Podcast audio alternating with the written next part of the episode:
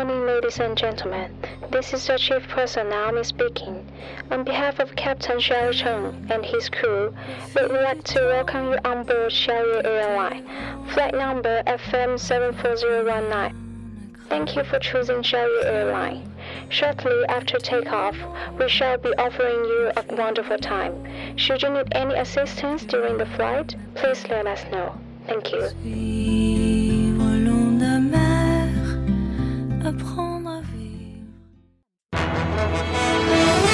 各位听众，晚上好，晚上好，今天是二零一六年四月七号，星期四，农历的二月三十，欢迎收听日节目。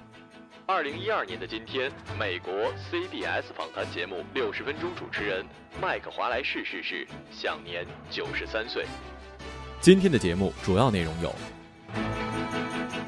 私坟淹没亡灵，交一万可与王族同葬；湖南高速高价救援费，救援站喊话不报警你是孙子；女子约车取消，司机大骂。中越边境第三次大规模扫雷。下面请听详细内容。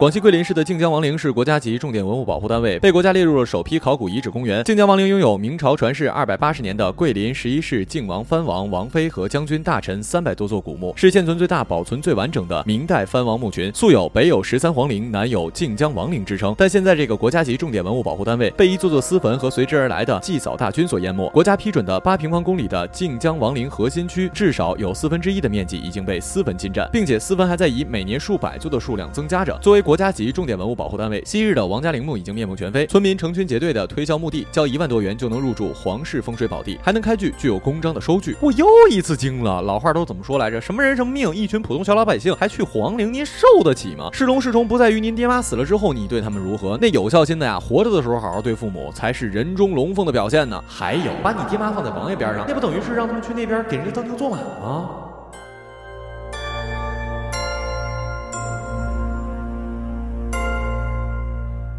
四月二号的凌晨两点，市民朱先生大货车在京港高速公路潭墨段发生了侧翻。事发之后，湖南路通车辆救助有限公司的施救队将朱先生的货车拖到了位于衡东县新塘高速路口附近的衡阳车辆救援服务站。哪知不到二十公里的路程，却被告知要缴纳三万六千元的施救费用。朱先生对这笔救援费提出了质疑，但是救援站的工作人员却跟朱先生抬起了杠。不报警你就是我孙子。这名工作人员虽然口口声声的说有收费标准，但是从始至终也没有拿出三万六千元的施费计算方式和明细清单。哎呦喂，这位哥哥这么喜欢当爷爷呢？是不是自己家坟头不冒烟，没有后代是绝？还是说您家是世代宦官，所以缺爱呢？收费合不合理，我在这就不评了。只想对这位哥哥说一句：您老千万别出事儿，千万别求人呐！啊，你就这么继续横啊！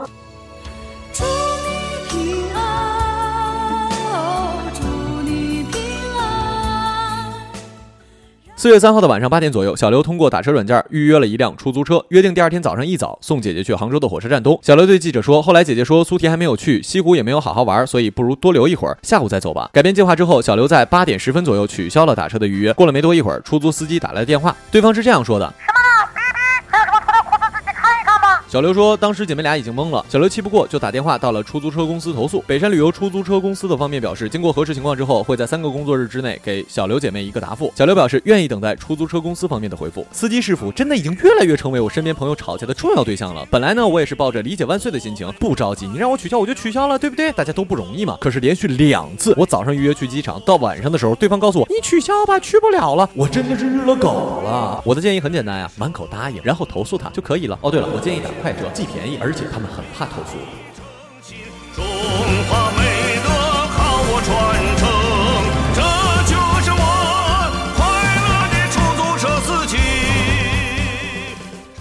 一声巨响，云南八里河东山雷场上尘土腾空而起，烟雾遮天蔽日。排雷通道开辟出来以后，云南省军区扫雷一队的队长杨玉富穿好防护的装具，红雷区警示牌，踏入了雷场，开始了新一天的扫雷工作。十一月初，中越边境的第三次大面积扫雷行动正式开始。这次扫雷是继一九九二年四月至一九九四年九月、一九九七年十月至一九九九年三月两次边境大扫雷之后，在中越边境开展的又一次排雷行动。作为地点，主要在云南省文山、红河两州开展，计划二零一七年底全部完。完成。战争动乱呢，对于我们这代人来说好像很遥远，并没有经历过。实际上，真实的硝烟熄灭并没有多久。虽然本人很不想当兵，但是却由衷的敬佩每一位军人，尤其是那些上过前线，我们也许并不知道的一个一个年轻的生命。也许他们的血并没有出现在我们所谓的教科书里，但我们今天安逸的生活却绝对跟他们的英勇是分不开的。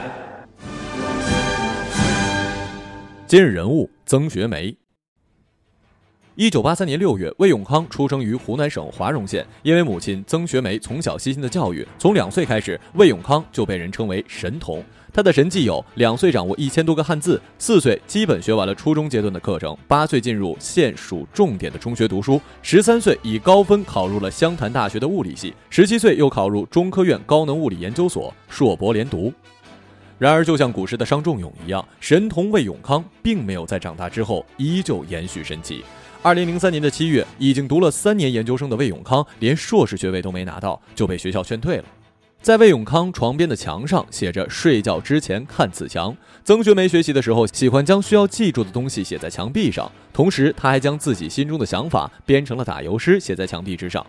走进魏永康的家中，除了客厅墙壁上挂着魏永康父亲魏炳南的遗像，其他并没有任何的装饰。墙壁上大多写着四句打油诗和一些数学公式，以及一些日语和英语。魏永康上了大学之后，完全无法安排自己的学习跟生活。热了不知道脱衣服，大冷天不知道加衣服，穿着单衣，踢着拖鞋就往外跑。房间不打扫，屋子里臭烘烘的，袜子、脏衣服到处乱扔。经常一个人窝在寝室看书，忘却了要参加考试和撰写毕业论文。因此，他有一门功课记为零分，而没有写完毕业论文，最终也让他失去了继续攻读博士的机会。好了，以上就是本期节目的全部内容，感谢各位的收听，我们下期节目再见。再见。